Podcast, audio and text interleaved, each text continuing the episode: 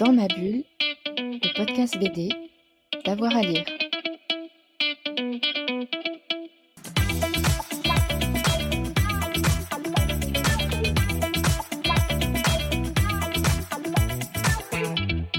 Bonjour à tous et à toutes, bienvenue dans ce nouvel épisode de Dans ma bulle, votre podcast 100% BD avec avoir à lire. Aujourd'hui, on a le plaisir de recevoir Étienne Davodo. Étienne Davodo, qui après le droit du sol et les couloirs aériens, s'intéresse au fleuve Loire, un fleuve autour duquel il a grandi et dont il est toujours extrêmement proche. Son nouvel album vient de sortir. Il est au micro de Fred Michel depuis le festival Quai des Bulles à Saint-Malo où a été enregistrée cette interview. Bonjour Étienne Davodo.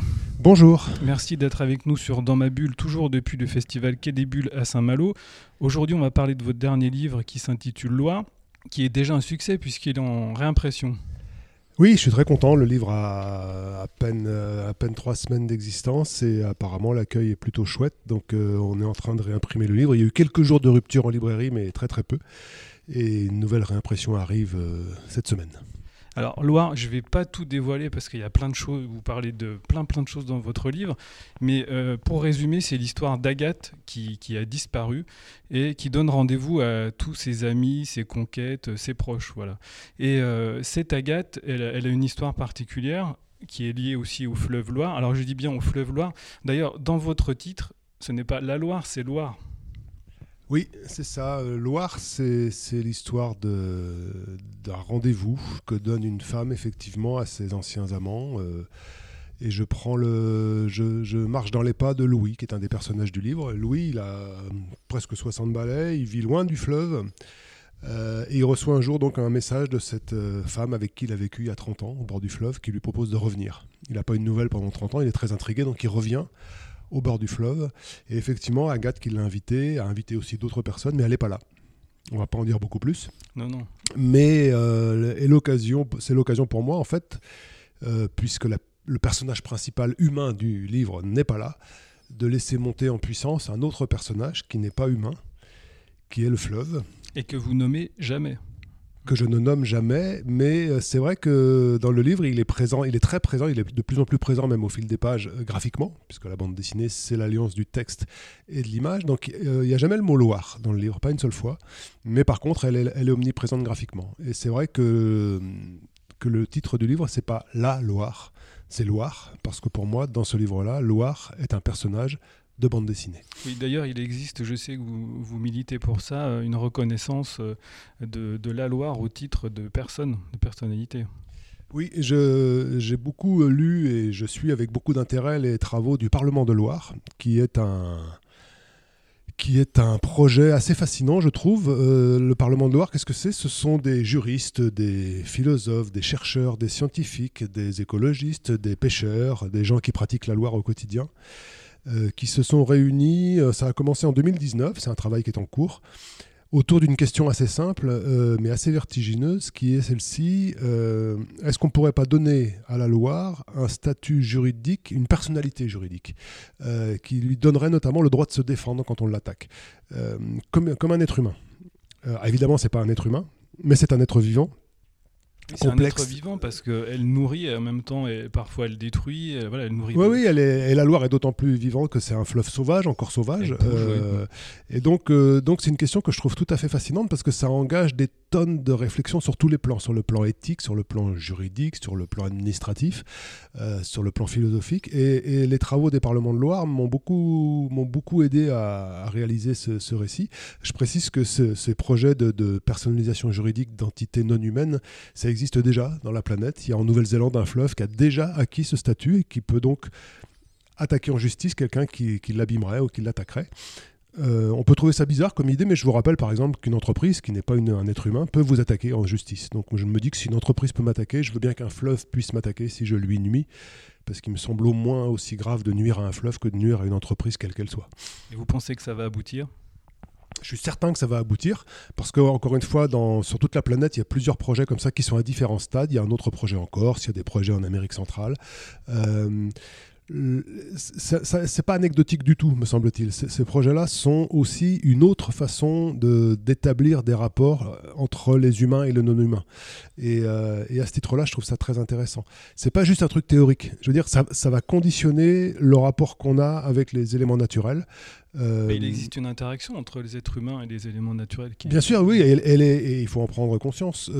moi, je mets en scène dans ce livre-là notamment des gens qui ont mon âge, qui ont presque la soixantaine, euh, parce que nous, euh, qui, sommes, qui sommes maintenant à presque 60 balais, on, a grandi dans l'idée que ce qui était autour de nous, la nature, un fleuve, euh, les éléments naturels en général, on pouvait s'en servir. On pouvait se servir pour notre confort personnel. À l'infini. À l'infini. Voilà, c'était un magasin ouvert où on pouvait piocher selon nos revenus, selon les endroits où on vivait, mais en tout cas, voilà, on avait un rapport de prédation avec, avec la nature euh, qui n'est pas tenable. On le sait maintenant, et je pense que les gens qui ont maintenant 20 ou 30 ans le savent.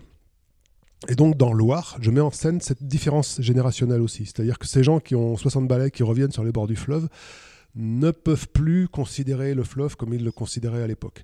Et ils le voient d'autant mieux que ça leur, est, ça leur est expliqué assez frontalement par des gens qui ont 20 ou 30 ans.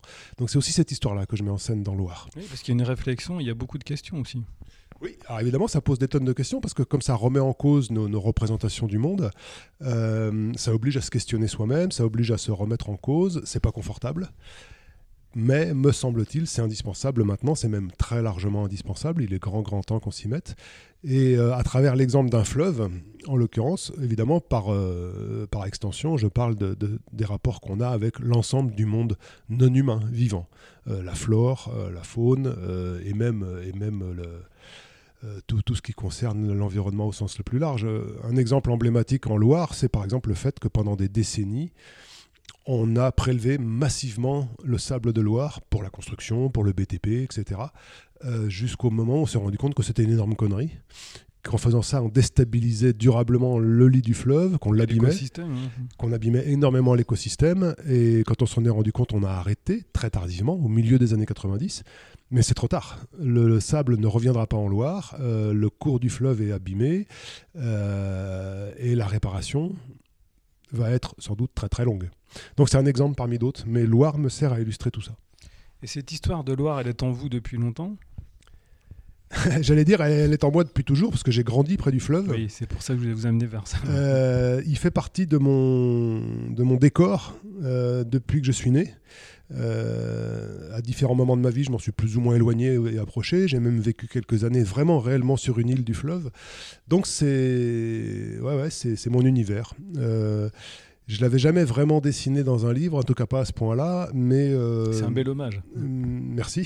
mais en tout cas, je sentais que le moment venait. Euh, et je la repente beaucoup au quotidien, euh, notamment à vélo. et quand on se balade beaucoup sur le fleuve, à n'importe quel moment du jour, à n'importe quel moment de l'année, on on constate à quel point c'est un univers euh, mobile, vivant, euh, renouvelé sans cesse. Les lumières, les ciels, le niveau d'eau, et notamment la Loire, qui est un fleuve qui, est encore assez capricieux, qui monte et qui descend beaucoup, qui s'étale sur les, champs sur des kilomètres l'hiver et qui devient un, truc presque uniquement sableux l'été. Euh, c'est un truc fascinant à observer et à dessiner. Moi qui suis dessinateur, qui suis auteur de bande dessinée, j'avais très envie de d'en faire un récit, d'en faire le récit. C'est pour ça que ce livre, c'est une tentative de portrait d'un fleuve en bande dessinée. Est-ce que vous avez fait comme votre euh, un des protagonistes, Louis, vous êtes laissé porter par, euh, par la Loire, comme on le voit au début? Alors moi, comme j'ai grandi près du fleuve, j'ai grandi avec euh, l'idée que se baigner en Loire était très dangereux et qu'on risquait de se noyer. Ce qui n'était pas totalement faux d'ailleurs. je fais aussi partie de ces générations qui ont été traumatisées par un événement grave dans les années 70 où euh, toute une classe d'enfants s'était fait embarquer par le fleuve. Il y avait eu, je crois, 19 euh, enfants noyés. Donc, il ne s'agit pas de dire que c'est pas dangereux. Pour autant, euh, en vivant près du fleuve, en vieillissant, on se baigne dans la Loire. On se baigne pas n'importe où, on se baigne pas n'importe quand, on se baigne pas n'importe comment, mais on se baigne. Et donc c'est c'est quelque chose qui fait partie aussi des, de, ce qui nous, de ce qui nous rend la Loire proche. C'est-à-dire que c'est le fait de s'y baigner, de s'y immerger au sens propre et au sens figuré, c'est une façon aussi d'être en contact au plus près avec le fleuve.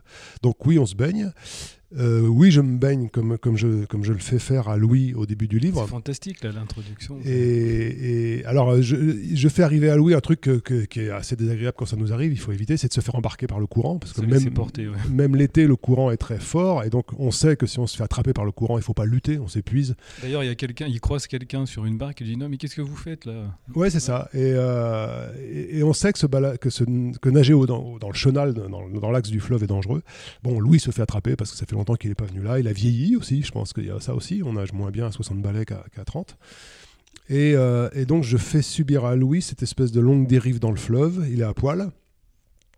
Et euh, le courant le dépose sur le rivage d'en face. Donc il est tenu euh, d'attendre la nuit pour pas se montrer nu et de et rentrer à pied euh, à travers euh, les, orties, les bancs de sable, les orties, traverser des, des, des, seuils qui sont à sec, heureusement. Et, et c'est un, une longue séquence du livre hein, qui ouvre le livre, mais c'est vraiment une séquence d'immersion au sens littéral du terme dans l'univers du fleuve, de nuit, comme ça. Alors l'eau, bien sûr, mais le sable, mais les ronces et les orties, mais les petites îles.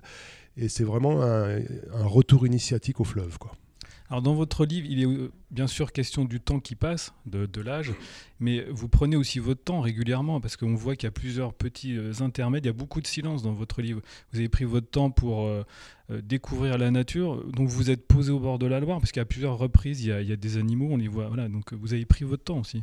Oui, c'est pas mal de prendre son temps en bande dessinée.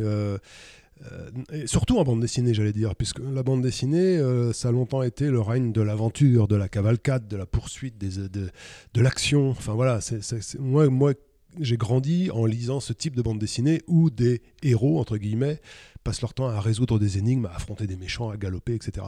Et la bande dessinée plus contemplative, c'est quelque chose qui est relativement récent.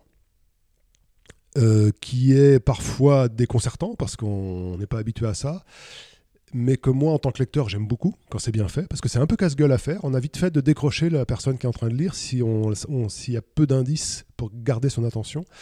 Et en tant qu'auteur, j'aime bien justement aller sur cette zone un peu, un, un, peu glissante où on va garder l'attention de la personne qui est en train de lire le livre sur des choses extrêmement fines et ténues. Et dans Loire, c'est vrai que j'avais cette envie-là de de laisser des longues séquences comme ça d'images un peu panoramiques du fleuve avec, euh, avec la faune, la flore, euh, les humains aussi, les non-humains et les humains.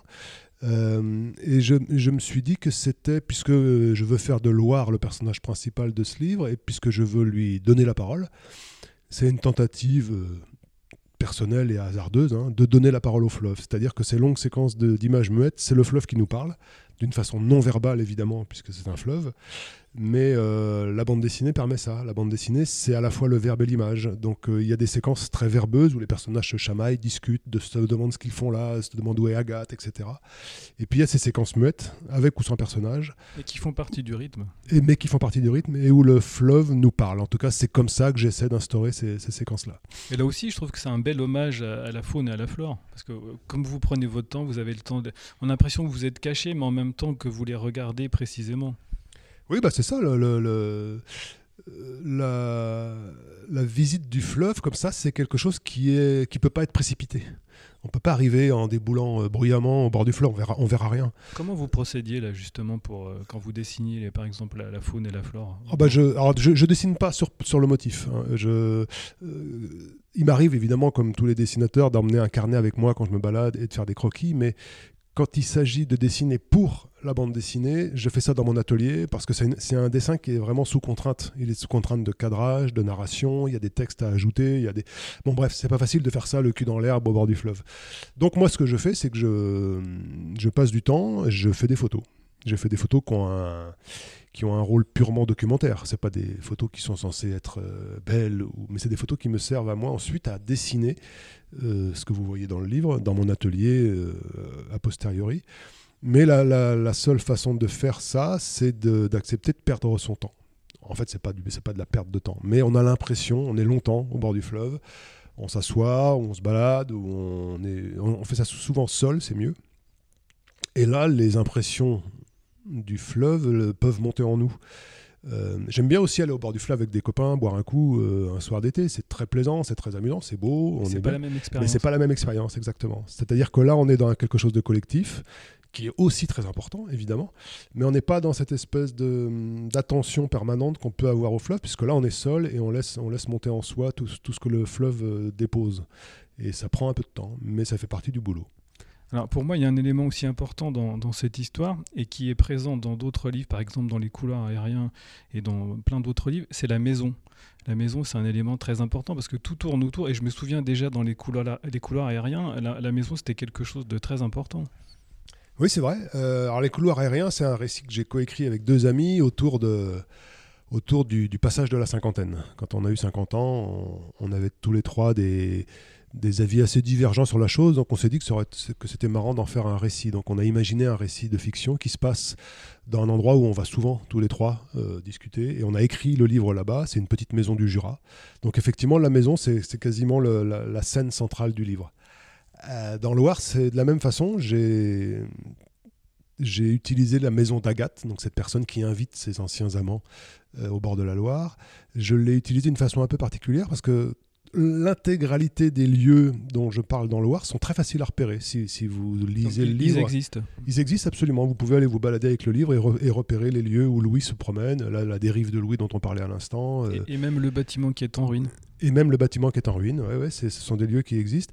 La maison d'Agathe existe aussi, mais elle n'existe pas là. C'est-à-dire que si vous allez voir la maison d'Agathe, euh, eh ben c'est un pré qui est vide mais elle existe au bord du fleuve à 40 km de là à peu près. C'est une maison devant laquelle je passe depuis que je suis enfant et c'est une maison qui m'a toujours intrigué, qui est seule sur un petit tertre pour être hors d'eau. Donc l'hiver c'est une petite île, l'été c'est juste une maison sur une toute petite colline qui fait juste la taille de la maison et j'ai toujours eu envie de l'utiliser. Donc j'ai pris cette maison et je lui ai fait faire 40 km vers l'amont pour la poser là où je voulais qu'elle soit.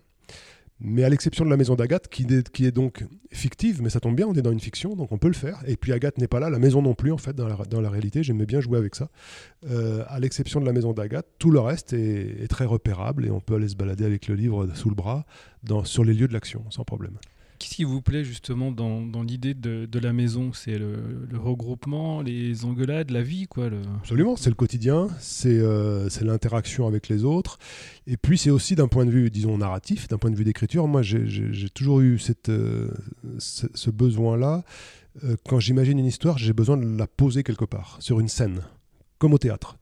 Et, tout tourne autour. Et tout tourne autour. Donc, euh, un, de mes, un, un, de mes boulots avant de commencer un livre, une fois que j'ai l'histoire en tête, c'est de savoir où je vais la poser. Donc, c'est pour ça que j'arpente beaucoup les lieux et que je cherche un lieu où poser mon histoire. Et quand je l'ai trouvé, euh, les choses peuvent s'enclencher. C'est-à-dire que je peux commencer à dessiner. C'était vrai pour les couloirs aériens dont on parlait tout à l'heure. D'emblée, il a été décidé qu'on allait l'écrire dans la maison qu'on allait utiliser comme décor, donc dans un petit village du Jura. Et c'est le cas aussi pour Loire avec cette ce petit subterfuge de la maison qui n'existe pas pour cette femme qu'on ne voit pas dans cette histoire qui est une fiction. Mais j'ai toujours eu ce besoin-là. Euh, le, les lieux, les décors, les paysages sont souvent des, des, des, éléments qui sont déterminants dans mes récits. Donc j'ai besoin de ça absolument dès le départ. Savoir où je vais poser mon histoire. Et ça participe du récit puisque vous avez plusieurs points de vue, plusieurs angles de vue. Oui, c'est ça. Alors après, je, travaille techniquement assez simplement, hein, avec, des, repérages euh, que, que, je fais de façon assez complète. Euh, et comme ce sont des lieux qui existent, eh ben, je peux retourner sur place euh, en permanence pour voir si telle scène ne serait pas mieux à tel endroit, si telle façon de la dessiner ne serait pas plus intelligente que telle autre. Et, c'est un truc que j'aime bien faire. Euh, j'ai le sentiment que mon récit n'est pas en apesanteur. J'ai l'impression qu'il est ancré quelque part. Et ça me permet d'avoir une espèce de cohérence supplémentaire qui, j'espère, sert le récit. Alors dans Loire, il est aussi question d'absence et d'amitié beaucoup.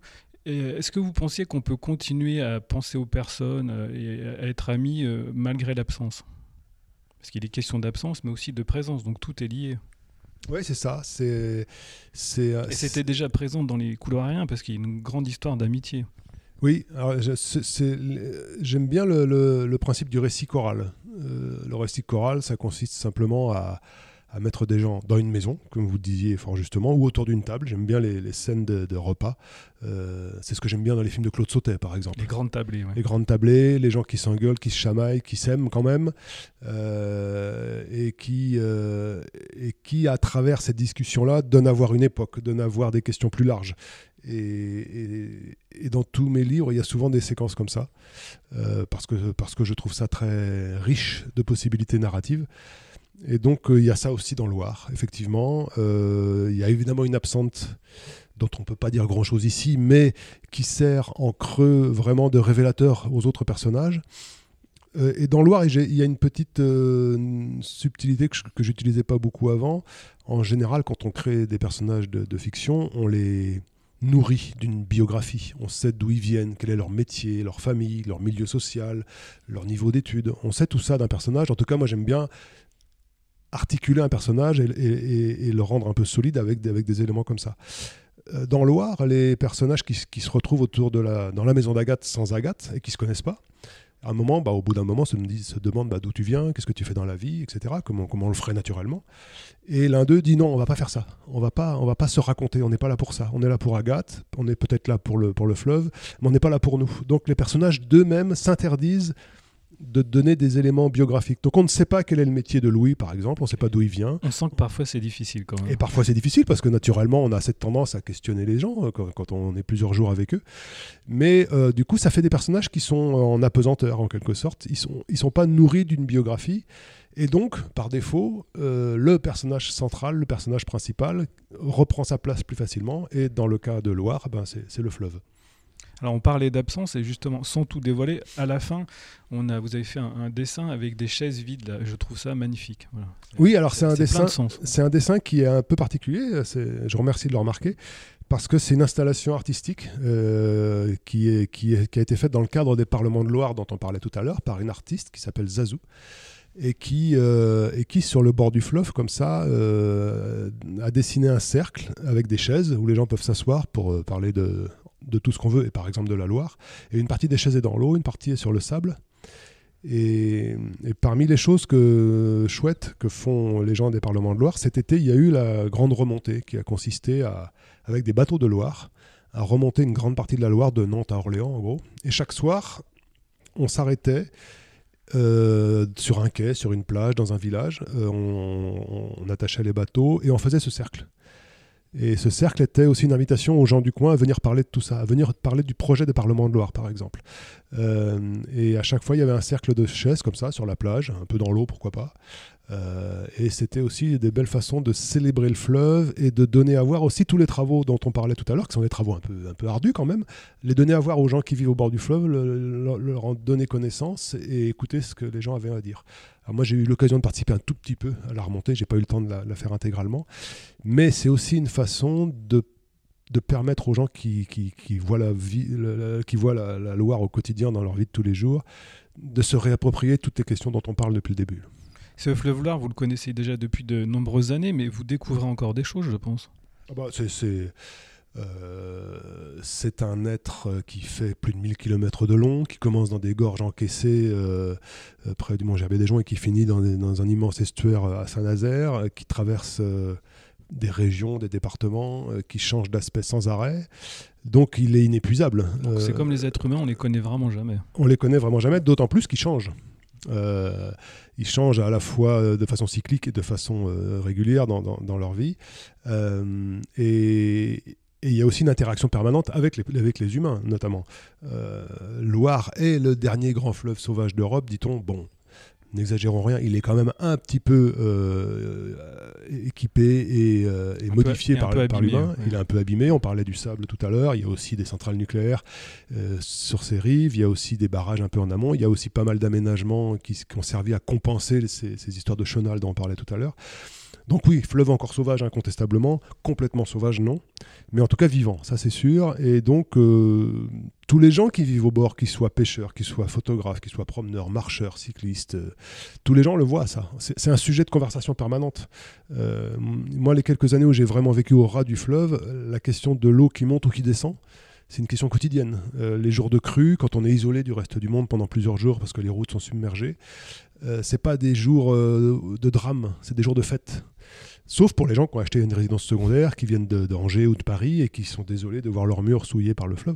Mais les gens qui vivent là sont contents de voir la loi arriver chez eux. il faut accepter. Il faut accepter. C'est un, une respiration naturelle du fleuve.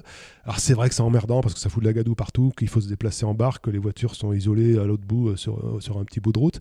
Mais les quelques jours que j'ai connus de, de, de crues comme ça, c'était des jours formidables formidable. On se baladait en bateau en forêt, on passait, euh, on passait d'une maison à l'autre, cherchait les enfants pour les emmener à la route pour aller à l'école. Et voilà, c'est la vie du fleuve. Très bien, bah écoutez, je vous remercie beaucoup. Euh, donc je rappelle le titre Loire chez Futuropolis. Merci Étienne Davodo. Merci à vous. Voilà, on vous conseille donc de lire Loire d'Étienne Davodo. On se retrouve très vite pour un nouvel épisode de Dans ma bulle. Bonne journée à tous et à toutes. Dans ma bulle, le podcast BD, d'avoir à lire.